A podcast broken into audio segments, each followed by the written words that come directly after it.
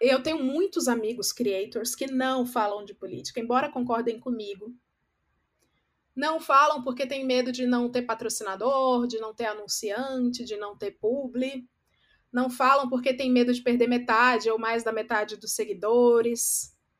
Só que eu acho que a gente está vivendo um momento inédito da comunicação em que o creator ele tem a responsabilidade de um veículo, ele tem a responsabilidade de um veículo, é, ele tem pessoas. Hoje a gente tem e obrigada mesmo, PicPay, Apoia-se, Patreon, todas essas ferramentas em que um creator, para ele ser livre e poder falar o que quiser, é, você pode falar: Olá, se você apoia meu trabalho, este é o meu link para você apoiar financeiramente meu trabalho. Então, assim, é um.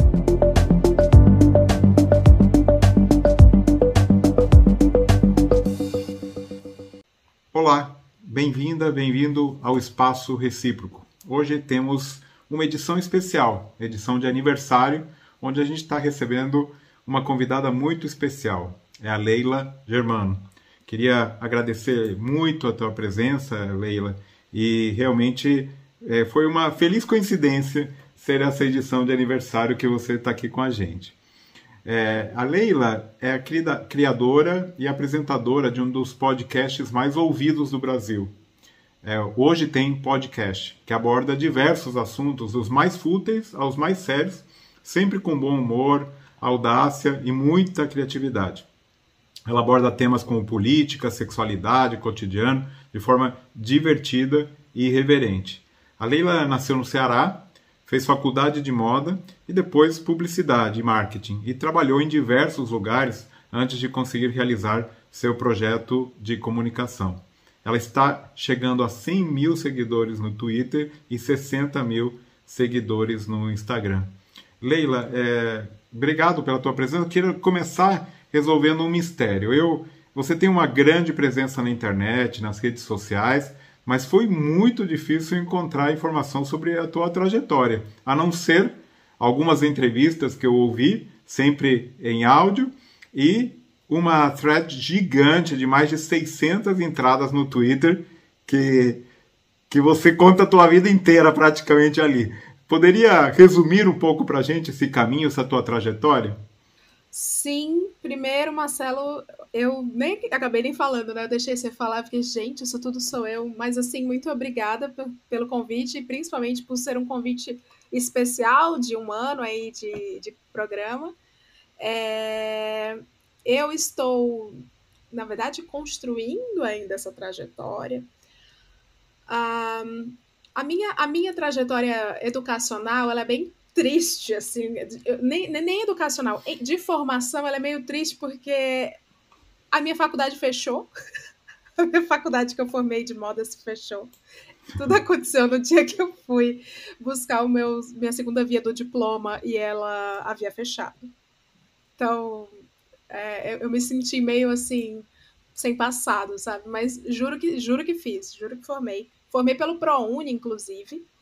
Gosto de reforçar isso, né? Eu vim de, de rede pública, de ensino, e embora fosse uma escola militar, a faculdade que eu queria, eu acabei não passando por, pelo desvio. Inclusive, Marcelo, eu sou péssima em física, foi o desnível padrão que me tirou do, da Universidade Federal de, de Moda mas teve a nota altíssima do Enem. Acho que foi um.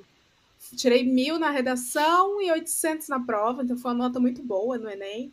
Aí virei cobaia do ProUni em 2004.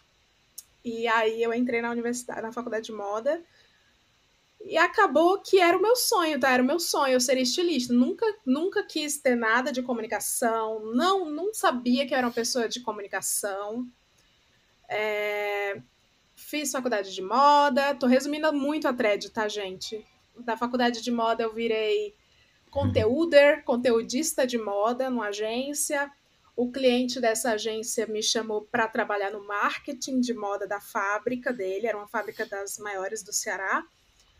Fui para essa fábrica, fiquei acho que dois anos, e aí agências de São Paulo, naquela época, 2010, pleno emprego, umas agências aqui me chamaram para trabalhar aqui. É, e eu tive a oportunidade de escolher o emprego, a agência, foi muito bom, sabe? Daí eu vim para São Paulo trabalhar como publicitária. Foi terrível, porque não há vida, não há tempo livre, não há nada, não há respeito nas agências. E por conta de um burnout, né? Dizem que é o burnout mais famoso da comunicação do Brasil. Por conta do burnout que eu tive, uh, eu acabei indo viajar para Curitiba, gravar com o Jovem Nerd, com a Zagal, eram amigos já.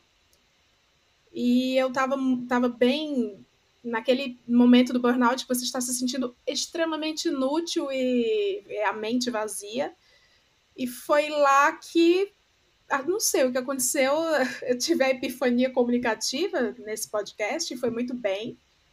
E aí passei a ser convidada para outros e outros Migrei de área, virei cliente de uma, uma multinacional chinesa de mobilidade. É, e enquanto isso, eu abri meu podcast. Mas eu abri mais porque os ouvintes queriam ouvir histórias e ouvir coisas engraçadas. E aí, eu tô falando demais, Marcelo, pelo amor de Deus, você me diga assim, Leila, stop, pare. Não, não, pode, pode falar. Estamos...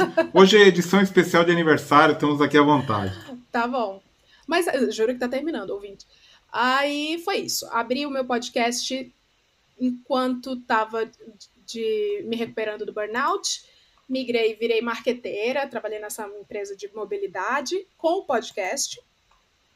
E o podcast foi indo muito, muito, muito bem, até o dia que o Spotify me chamou para fazer parte dos exclusivos Spotify, né? Era adquirir o podcast, meio que isso. E foi uma sensação muito estranha. Porque foi, no, foi exatamente há um ano atrás, ó, você está fazendo um ano do seu do seu programa, eu estou fazendo do seu canal, estou fazendo um ano de aquisição, quase, do, do Spotify, né? E essa aquisição se deu numa época em que a pandemia estava desgraçando a cabeça das pessoas e eu nunca em toda a minha vida recebi tanta mensagem agradecendo porque o podcast tá fazendo a pessoa segurar as pontas no último resquício de emocional positivo que a pessoa tem, porque a pessoa ia cometer suicídio e o podcast está ajudando, porque a pessoa não aguenta mais ouvir notícia ruim e aí o podcast falava da pandemia, mas falava de um jeito engraçado. Então, foi muito nessa época, no ano passado, meados de abril, maio, junho, que eu vi que era um negócio que fazia sentido, que era um produto que está, tinha uma, a maior empresa de áudio do mundo estava querendo comprar e as pessoas estavam assim agradecendo muito pelo conteúdo. E aí eu entendi que conteúdo era é um, é um produto também. Eu não tinha, eu nunca até então, eu juro que eu estava levando como um hobby, assim, ah, tá bom, vai, vamos gravar, que saco. Ô Leila, mas é bom, eu também aqui comecei em maio. Eu também comecei em maio pensando já nessa coisa do, do, dos fake news, da negacionismo à ciência, da, das ataques às, às universidades. É, a, a, motivação talvez foi, foi outra, mas também causado um pouco pela pandemia. Mas você resumiu demais. Você também fez é, é, uma, uma faculdade de propaganda e marketing no meio do caminho. Eu comecei, na verdade, eu, eu comecei a fazer uma pós-graduação de, de marketing de moda, também na faculdade que eu fiz moda, que fechou, e não concluí. Quando eu vim para São Paulo, eu estudei, eu fiz Miami Ed School, que é um curso, é, é, é uma especialização, não, é, não, não chega a ser uma faculdade, em planejamento estratégico de propaganda, né? Um curso bem hypadinho dos publicitários que é americano, e tem a, tem a, a versão brasileira pela Escola de Propaganda e Marketing, SPM. E, e foi isso, eu fiz esse curso porque eu achava, nessa época, foi muito engraçado, eu não me achava criativa, né? Eu, aí eu fiz esse curso, não, não jamais farei o, o, Miami Ed School de criatividade, eu vou fazer de estratégia, porque eu sou estratégica. Não é para mim a criatividade. E, mas eu estava errada, eu virei uma, uma planner que se metia na criação. Eu acabei migrando para a criação, fui criativa em agência, porque eu não segurei o personagem de estratégia. Mas, mas eu fiz essa especialização. Leila, e você, bom, a gente quando se expõe na internet, você que se expõe tanto, você ganha visibilidade, mas também vem junto os problemas, que é como os haters, canceladores e outros desses fenômenos inerentes às redes sociais, que incluem aí as fake news, negacionistas, etc. Como pessoalmente você lida com isso? Eu tenho essa curiosidade, eu tenho perguntado para todos os, os influenciadores que vêm aqui, é, como que lidam com essa situação? Um, hater eu comecei mais cedo, tá? Antes, antes do atual governo ser eleito. eu comecei em 2018 com haters da comunidade nerd, né? Então assustei um pouco, mais ou menos, tá? Como eu falei para vocês, eu comecei a, a, a, gravar o Nerdcast, eu estava em depressão, e eu estava na fase da depressão em que nada na vida fazia sentido, realmente pensamentos ruins. Quando eu gravei e foi ao ar, eu comecei a receber muito ódio gratuito. Muito, muito. Porque nerds, né? Assim, nerds tóxicos. Então eu recebi ameaça de morte, várias coisas, por nada. Simplesmente assim, não gostei da participação dela, ela tem que morrer. Era mensagens nesse naipe. E curioso foi que ao invés de ficar retraída e muito, muito mal, como eu estava em depressão, naquela depressão torpor e apatia, eu meio que acordei e fiquei assim: olha, me odeio, olha só, eu importo para alguém, a ponto da pessoa me odiar. Então, haters, muito obrigada, vocês me salvaram naquela época. Mas fake news, e agora eu tô passando por uma época de ataques orquestrados de fake news, né?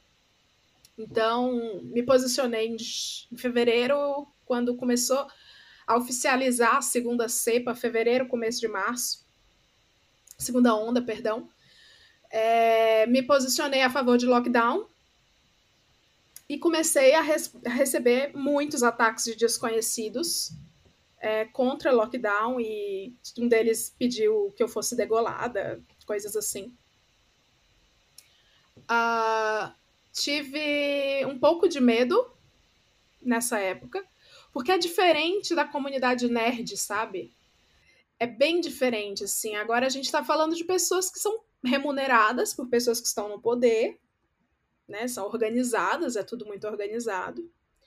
Só que eu, eu tenho por mim isso, foi uma conversa muito legal. A empresa, né? A empresa Spotify me ajuda bastante, me dá muito suporte, muita liberdade, muito conte com a gente. E até porque eu não fiz, né, nada, não foi nada de mal, né? Assim, foi, gente, o lockdown é importante, né? Vamos fazê-lo. Então, me sinto muito muito blindada por duas coisas. Justamente isso que você falou no começo, que é você tem muitos seguidores. Você, então é meio que é um contra que também é um pró, sabe? As pessoas sabem quando eu falei, o que eu falei, onde eu estava, que horas e quem replicou. Então, aquela coisa, se algo acontecer, não foi misterioso, tá ali. E eu tenho uma. E como você sabe, eu tenho um podcast de política com três pessoas maravilhosas, três perfis maravilhosos. E eles cuidam muito de mim. Eu tenho, tenho muitos amigos, tenho os meus amigos hackers, tenho os meus amigos que me blindam assim de todas as maneiras. Então, e uma rede maravilhosa de colegas e amigos jornalistas, podcasters, que também a gente se ajuda muito, a gente está sempre no Telegram desabafando e falando hoje aconteceu isso e hoje isso me incomodou e eu tô mal. Aí vem todo mundo se ajudar. Então existe essa pequena comunidade, essa alcova aí de. É, é, é como os poetas antigamente, né? Essa alcova de creators aí se ajudando. Sempre tem, sempre tem. E terapia, Muito tá, legal. Gente? E justamente nisso que você. terapia é importante. é...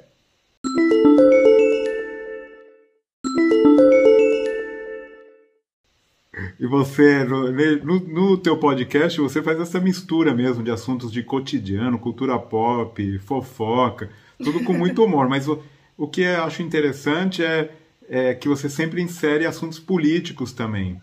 E e, justamente é, você agora eu tenho seguido você, está um pouco mais incisivo, inclusive. Como que o público tem reagido a isso, principalmente num momento tão complicado e polarizado como o que estamos vivendo? É, eu acho que o, o, o meu público teve a época em que ele era metade, metade. Teve a época em que eu falava coisas anti-governo, anti-situação e que eu tomava muito unfollow.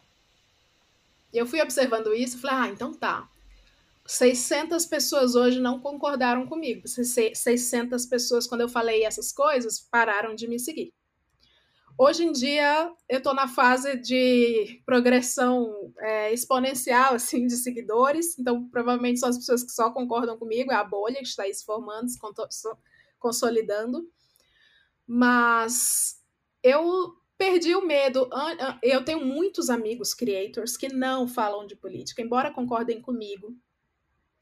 Não falam porque tem medo de não ter patrocinador, de não ter anunciante, de não ter publi não falam porque tem medo de perder metade ou mais da metade dos seguidores. Só que eu acho que a gente está vivendo um momento inédito da comunicação em que o creator ele tem a responsabilidade de um veículo, ele tem a responsabilidade de um veículo, é, ele tem pessoas. Hoje a gente tem e obrigada mesmo, PicPay, Apoia-se, Patreon, todas essas ferramentas em que um creator, para ele ser livre e poder falar o que quiser, ele pode falar assim, olha, inclusive muitos chamam de esmola virtual, chamem como quiser, mas é o mesmo dinheiro que corre na mão do banqueiro. É, você pode falar, olá, se você apoia meu trabalho, este é o meu link para você apoiar financeiramente meu trabalho. Então, assim, é uma segurança que um creator tem um creator que tem consciência de que ele está influenciando pessoas. Assim. Hoje em dia a gente só tem a, a gente de um tempo para cá, né? A gente só tinha influenciador extremista ou que propagava bullying ou que propagava, enfim, umas paradas bem desnecessárias. E por muito tempo é, outras pessoas foram caladas, né? Pessoas que discordam desses nomes aí da mídia ficaram caladas com medo, com medo de tomar represália, de tomar bullying e tal.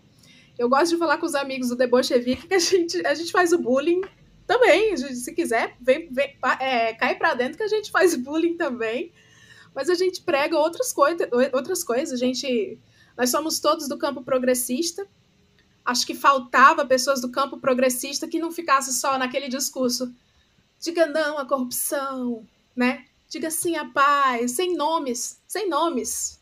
Não, a corrupção tem nome. É um sistema e é, são algumas pessoas. Quem são? O que, que é que está acontecendo? Então, acho que eu tô, eu tô num momento muito confortável da minha vida de primeiro eu disse o que eu penso, eu me expus e surpreendentemente as marcas estão querendo se associar comigo agora. Então me sinto confortável de continuar me expondo, porque vai ter, sim, vai ter ódio, discurso de ódio, reply de ódio, mas enfim. Ah, o campo progressista, como eu gosto de falar, o, o progresso é um rolo compressor, assim, independentemente de se quiser ou não ele, ele vai passar. Ele vai passar pelas marcas, pela educação e por pessoas que têm que ser corajosas para estar tá lá na linha de frente, né? Os kamikazes do progresso têm que existir de alguma maneira. E é isso. Muito bom. E eu queria que você contasse um pouquinho dos bastidores, então, do podcast. Tem, você tem uma equipe para as pautas, para edição. queria também saber um pouquinho desse, dessa estreia nova que você centrou aí o um novo programa aí que é centrado na fofoca de pessoas comuns, né? Que é a fofoca na calçada. Eu amo. Qual é a ideia dessa nova? Qual é essa nova ideia? E, cara, e claro, é, também é, quais são os planos futuros? Tá. Bom, sobre a equipe faz até vergonha de falar, Marcelo. A minha estrutura ela é extremamente enxuta e consiste em uma pessoa, que sou eu. Uhum. É, tem o editor, o Reginaldo. Antes de tudo, sempre tive o Reginaldo comigo. O Reginaldo é o editor. Uh, quando eu migrei para o Spotify, eu falei: Spotify, o Reginaldo tem que ir. O Reginaldo é muito bom. E ele é bom mesmo, inclusive, eles adoram ele. Trabalho maravilhoso. Uh, então, eu faço pauta, se eu mostrar para você aqui na minha frente, tem um paredão cheio de post-its. Eu passo o dia, você deve ter observado, né, Marcelo? Eu passo o dia no Twitter conversando uhum. com as pessoas. E, inclusive, eu tive que fazer um PPT para mostrar para a firma que é, essas conversas são, é, são o que geram as pautas. Então, eu passo o dia conversando, caçando, literalmente caçando conversa, porque podcast é sobre conversa. E as conversas que melhor uhum. performam, eu anoto no post-it e colo na parede. E fica ali. É um próximo episódio que vai vir. Quem se envolveu mais, tiver alguma pessoa famosa, algum, é mais ou menos esse processo criativo, que se envolveu naquela conversa, ou que me mandou alguma DM comentando aquela conversa, eu fico, ah, então essa pessoa vai ser convidada para este episódio. E assim eu tenho a lousinha aqui, vou te mostrar. A lousinha aqui também está sempre na minha frente. Enquanto eu estou no Twitter, eu estou arquitetando esses programas dividindo e tal. Aí eu vou falando com as pessoas, contatando. Então, eu faço a produção enquanto eu estou conversando. E aí vou marcando. O curioso é que você é digital e analógico. Sim. É você é digital e analógico ao mesmo tempo, né? É, porque aí é o déficit, o déficit de atenção. Tudo na lousinha. Lousinha e post-it. O déficit de atenção é imenso. Então eu tenho que estar sempre na minha cara. Aí é isso. Enquanto eu estou no Twitter conversando e caçando temas, eu já estou produzindo. Então eu produzo, aí chega perto da data, mais ou menos dois dias antes, eu faço o roteiro da conversa. Aí a gente grava, aí mandamos as trilhas para o Reginaldo, que é o meu parceiro, editor. O Reginaldo limpa tudo, tirando o fofoca. O fofoca sou eu que edito. O Reginaldo limpa tudo, né? E transforma num arquivo numa conversa só. E aí eu escuto é, material bruto e eu faço os inserts, né? Onde que entra meme, onde que entra transição, sound effect, eu, eu que faço essa parte. E aí depois eu subo, posto em redes sociais, divulgação, tudo eu, dadadadada. Isso hoje tem o República de Bolchevique também, que agora a gente vai fazer com senadores da CPI, vai ser bem legal. Tipo, eu tô assim, como assim? É, e o Fofoca na Calçada, que acabou de nascer, que é totalmente diferente do, desses dois primeiros. O Fofoca, ele é um podcast que nasceu. Eu, eu sou muito data-driven, né? Que chama agora, guiados por dados. Eu sou muito guiada por dados. Tô sempre de olho nos números do, do, do meu feed. Os podcasts que melhor performaram para mim foram os envolvendo fofoca e burrice ou leseira. As, quando as pessoas. E é muito engraçado que eu tenho muito acadêmico me ouvindo, muito acadêmico, muito professor, que nem você e tal. E são pessoas que meio que relaxam e falam: ai, que bom, tem mais gente burra, eu não preciso mais fingir que eu sou intelectual. e são geralmente conversas todas. Eu gosto de falar, inclusive, isso para audiência, quase todo programa eu falo: não, então, é que o meu ouvinte ele é burro, ele é raso, ele é superficial, você poderia convidá-lo a explicar melhor para ele. Quando, na verdade, esse ouvinte ele é bem ele é, tem uma formação boa, tem um senso crítico apurado, e eles gostam de ser chamados de burros, isso é muito legal. E gostam de se sentir, de alguma forma, diminuídos, né? Um diminuído positivo, assim. Então, Fofoca na Calçada nasceu disso, das pessoas que gostam de brincar que é Zé Povinho, né? Sei lá. Quem que comentou Fofoca na Calçada esses dias? Um advogado aí, grande, comentou assim: ai, Leila, essa fofoca foi muito bom que você fez um infográfico, porque eu não tinha entendido. Então, essas pessoas, geralmente, com um nível de escolaridade mais alto, são as que mais gostam de fofoca. Criei um podcast sobre fofoca, que não era sobre fofoca de famosos, porque tá muito cheio disso por aí. É um podcast sobre fofoca sobre entes queridos e não queridos. É fofoca família que se separou, brigas por herança, pensão, vizinho que bota música alta. E aí os ouvintes mandam seus causos, né? Que eu tô chamando de partilha, porque a gente é gospel, a gente gosta de brincar, não é fofoca, é partilha. E esses ouvintes, eles substituem o nome das, dos envolvidos para a gente não tomar processo. Substituem por nomes de famosos. Então vai ter a, a Fátima Bernardes, que brigou com Pelé, que brigou com com a Hebe Camargo, e saem coisas maravilhosas. Gravam um daqui a pouco, depois daqui. Muito bom. E outro assunto que recorrentemente você comenta é como lidar com a solidão e ansiedade durante o isolamento social por causa da pandemia. É, eu sei que você tem comentado isso bastante, mas aqui talvez os ouvintes são outro público, né? Como você está enfrentando essa situação e o que, que as pessoas devem fazer para passar esse momento tão complicado, naturalmente, além de ouvir o teu podcast? Olha, é, é até para mim até um, é, é confuso falar disso, porque nem todo mundo tem acesso à terapia, né? Quem, às vezes quem tem, para mim terapia ajuda demais. Eu sempre acho que ajuda demais conversar, conversar com um profissional muito mais sobre o que você está passando, até porque eles, eles já têm até uma boa base de estudo, né? Tem até ondas. O programa que vai ao ar hoje, hoje eu subo, hoje tem também, sobre cansaço, preguiça e exaustão da pandemia. Tem um psiquiatra, né, que é o Luiz Fernando Toffoli, que gravou. E a gente discutiu isso, assim, nem todo mundo vai compreender que precisa conversar. Ah, se eu tô... Ele é aqui da, ele é aqui da Unicamp, o... O, o Toffoli, né? É... O Toffoli é daqui da Unicamp. E ele é, é ele é muito divertido também. Tá ele bom. falou sério e falou divertido com a gente. É, então, eu gosto de pregar algumas coisas básicas, porque sempre em alguma delas eu vou pegar a pessoa, né? Você fala assim, ah, cara, a terapia é importante. Vai ter gente que vai falar, não, não preciso, né? Tem os preconceituosos. Esporte é importante, correr é importante, caminhar é importante. Eu comprei uma esteira aqui porque eu não estava nem conseguindo ir para academia por causa da, da pandemia. Mas para quem tem ansiedade, é assim que eu faço também. Quando eu estou muito, muito, muito ansiosa, estou tendo angústia física, eu corro. Melhora muito. E programas de, claro, desligar das redes. A gente, até eu mesma que falo de política, eu tô em grupos de Telegram de política, a gente a gente não é segredo, né, que a gente está enviando coisas aí de material para senadores, para desmentir fake news e com cientistas, inclusive.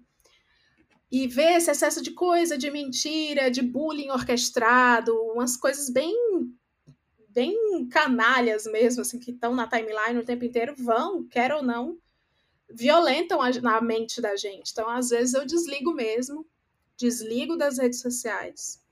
Só entro, eu não, eu não vejo feed. É o meu segredo de beleza também. Eu não vejo feed. Eu entro, posto e saio. Essa é a minha vida. Eu entro, posto, saio. Eu entro, leio o que me marcaram, saio. E ver reality show de bolo, né? Que é eu, eu amo ver, eu amo bolo. Eu amo reality show de bolo, bolo sendo feito e bolo mal feito também, que tem até reality show disso que eu amo, Nail It é isso, assim. Ter família, ter alguém por perto é muito legal, ter um pet é muito legal. Uh, acho, que, é, acho que só assim que eu não estou enlouquecendo tanto. Eu devo ter enlouquecido em algum grau, mas como todo mundo. e você se considera nerd? Qual é a tua conexão com a ciência, além de ter ido mal em física, como você já me comentou? Eu sou péssima em exatas. Péssima péssima. Inclusive, gravei um episódio sobre exatas para quem é de humanas, que é maravilhoso com o Altair. Uh, eu sou nerd. Eu talvez seja nerd de comunicação, né? Ninguém admite nerdice em comunicação. Eu sou nerd de comunicação. Eu gosto de. Isso é muito feio que eu vou falar, mas eu estudo muito isso. Eu estudo manipulação de massas. Isso é errado, mas é. Pô, eu vim de publicidade, eu tive que estudar isso. É... E hoje eu trabalho com comunidades, né? Eu estou construindo a comunidade de um lado, enquanto eu falo para ela. Eu pego com ela o assunto que eu vou levar, eu trabalho esse assunto devolvo para ela. Então eu, estudo bastante sobre isso, sobre contágio de mídia, contágio de informação, progressão de notícias, essas coisas. Agora, sim, herói, Marvel, sei nada. Inclusive a comunidade nerd me odeia também por isso, porque eu ia pro Nerdcast. Mas essa menina não sabe de nada. Eu já mando, meu filho, fique quieto. Na sua. Beijoso. Mas é isso. Será que eu sou nerd de alguma coisa? Acho que de bolos. E de ciência. Que vergonha. Não. Talvez eu, eu, sou, eu gosto de chamar cientistas para me ensinar. Eu gosto de chamar cientistas. Eu admito todo o programa. Olha, cientista, eu sou burra, portanto, me ensine. E é isso. É, bom, e queria agora que você recomendasse para a gente um livro, um podcast, uma série, um canal no YouTube, qualquer coisa aí que vier à tua mente. Tá, vamos lá. Ah, eu nem vou falar de podcast de livro de ciência, que acho que todo mundo aqui já sabe mais do que eu das referências, né? Eu vou falar do Naruhodô, do meu ex-marido, com, com o Altair Lino, que é maravilhoso. Eu quero recomendar um livro para quem gosta de comunicação e para quem gosta de quem quer fugir da, da vida real por alguns momentos, esse livro ele meio que puxa você por uma boia, que se chama A Sombra do Vento, do Carlos Ruiz Afon. É o meu livro favorito, um grande autor, um livro premiadíssimo. Acho que foi Nobel de Literatura, talvez, acho que sim. E A Sombra do Vento, ele é maravilhoso, ele é, na verdade, uma trilogia, quadrilogia, não sei, está em quatro já. Mas A Sombra do Vento ele é parte desse grupo de lance de obras e ele tem, ele tem vários estilos literários em uma história só. Então ele é muito legal e você nem sente. Ele tem comédia, de repente ele é um romance gótico, de repente ele tem é, Ai, eu não, eu não sei. São, acho que são uns quatro ou cinco. Quatro ou cinco movimentos literários aí dentro de uma história só. E ele ganhou o mundo todo por isso, assim. E além do mais, ele é uma história que tira, te leva para a Espanha e te tira do Brasil de hoje. Eu acho maravilhoso. Quero recomendar uh, podcast. Eu amo esse. Esse é chileno, tá? E ele é uma série, audiosérie, que só tem no Spotify, que se chama Caso 63. É de ficção científica, é sensacional. Eu recomendo, se você gosta de terror e suspense e de sci-fi, e você não tem medo, você gosta de sentir um medinho, ouça de noite antes de dormir na sua cama. Que tem efeito, tem uma atuação sensacional, tem efeitos sonoros de altíssima qualidade e chama Caso 63 no Spotify. E acho que de. que mais?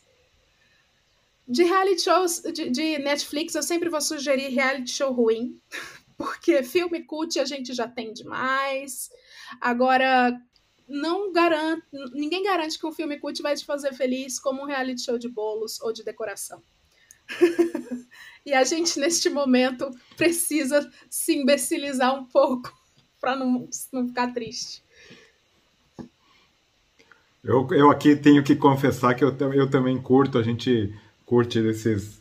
É, eu, eu cada vez estou fugindo um pouquinho mais da realidade e querendo realmente encontrar coisas bastante é, divertidas, assim, que te tirem um pouco do dia a dia. Bom, Leila, para finalizar um ping-pong aqui, é, queria que você mencionasse para nós, comentasse a tua melhor e a tua pior lembrança da faculdade. Tá. Um, melhor lembrança foi eu ter saído. Eu, eu fui para uma faculdade de moda de ricos. E eu era de uma periferia bem periférica. Então, a melhor lembrança que eu tenho foi como essas pessoas me absorveram com muito acolhimento, foi muito bom. A faculdade me acolheu também muito. Todos os eventos pagos, era muito bonitinho como eles faziam comigo e com outros bolsistas. Tinha eventos pagos caríssimos de moda, que aí a faculdade chamava a gente na surdina e falava assim: olha, vocês vão entrar de graça, a gente conseguiu. Então eu, eu me senti muito bem acolhida nesse choque cultural que foi uma pessoa que viveu de Havaiana da vida toda chegar e todo mundo tá de Chanel, sabe assim? Então foi, foi um acolhimento legal, foi, foi por osmose que a gente se integrou. Lembrança ruim, na época eu vivi um caso de violência doméstica que quase não me fez me formar. Foi bem na época do trabalho de conclusão. E foi muito ruim, assim, foi, foi um, uma coisa pessoal, mas que interferiu bastante nos meus estudos. E acabou que esse movimento todo da faculdade para me ajudar, os professores foram muito pacientes, mudaram provas, me deram tempo. E, enfim, a instituição ter uma consciência de que em algum momento ou outro vai ter uma crise com um aluno ou, um, ou até um profissional, um colaborador e oferecer esse acolhimento, né? A universidade é um lugar de acolhimento também. É, isso foi muito importante para mim. E alguma aula inesquecível? Sim! A minha aula magna foi com Dom Aloysio Loscheider. foi muito aleatório, mas foi uma aula muito. Eu nunca vou esquecer dessa aula magna. Primeiro que eu estava Uau, meu Deus, eu estou na faculdade, que legal! Esse primeiro dia de aula é sensacional. Você fica, você não você se belisca, né? Você fica assim, eu não sou mais um adolescente, eu agora sou um jovem. E teve o Dom Aloysio Loscheider que falou sobre. Ele falou de uma maneira religiosa sobre progresso também, então eu carrego comigo para sempre as palavras dele sobre progresso é, sobre universidade, essas coisas todas sobre iluminismo, que é como a igreja lida com, com educação, acaba lidando assim. E para quem veio também de periferia não teve todos esses acessos, você, é, foi uma explosão cerebral, sabe? Ver um clérigo falando assim, falando de educação. E teve um show de um artista local que eu amava nessa aula magna, então foi minha aula favorita. E um podcaster que você admira? Ai, meu Deus. Podcaster que eu admiro. Eu gosto muito da Laurinha Lero, pelos textos dela, ela roteiriza maravilhosamente bem, sensacional, uma gênia. Mas eu gosto muito uh, do. Só, só, que a, a Laurinha ela é roteirizada, né? E eu gosto muito da, de como o trio do Indo e Voltando podcast, que são do Ceará, esse trio ele é totalmente improvisado e o indo e voltando é genial. Eu, eu falo para todos, já falei na firma, vou falar aqui, já falei no Wanda. O indo e voltando é a minha aposta de podcast neste país. São três cearenses que falam, são inteligentíssimos, inteligentíssimos e têm seus academicismos, mas eles escolheram ser também gentinha no podcast deles. E eles são metralhadora de frases geniais, assim. Inclusive, esse programa com, com o Toffoli eu gravei com eles três, né? Recomendo, hein? Sobre cansaço. Então, acho que eu gosto muito do Indo e Voltando, porque eles conseguem adaptar filósofos a um contexto de, sei lá, de baixaria e barraco. Eles, eles têm uma energia também um pouco hoje tem, que eu gosto.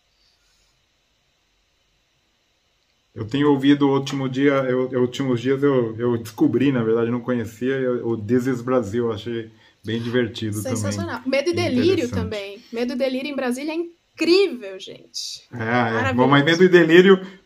Medo e Delírio eu adoro, só que eu, eu como eu te falei, eu tô fugindo. Até o Medo e Delírio me dá, me dá tristeza e eu tô fugindo das notícias. Nossa, total. é, bom, e para finalizar, qual é a tua grande habilidade que não está no seu currículo? Eu canto, eu sou cantora. Ninguém sabe disso quase, talvez.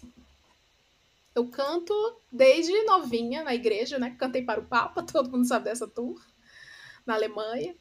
É... que mais? O que, que eu sei fazer mais, gente? Eu acho que eu sou uma boa articuladora de pessoas que não se gostam. Isso é um talento, assim. Eu gosto, eu consigo, eu consigo colocar na mesma, mesma mesa de bar pessoas que se odeiam muito. E elas acabam concordando, assim. Eu, eu acho que eu consigo levar conversas com pessoas que se odeiam e se opõem. Então, eu tô descobrindo isso como podcaster, mas assim, como ninguém no podcast sabe, às vezes a gravação, meu filho, é um povo que não quer se olhar, mas a gravação sai bem. Muito, muito legal. Bom, queria novamente, Leila, agradecer a tua participação, dar parabéns aí pelo teu trabalho, tá muito legal.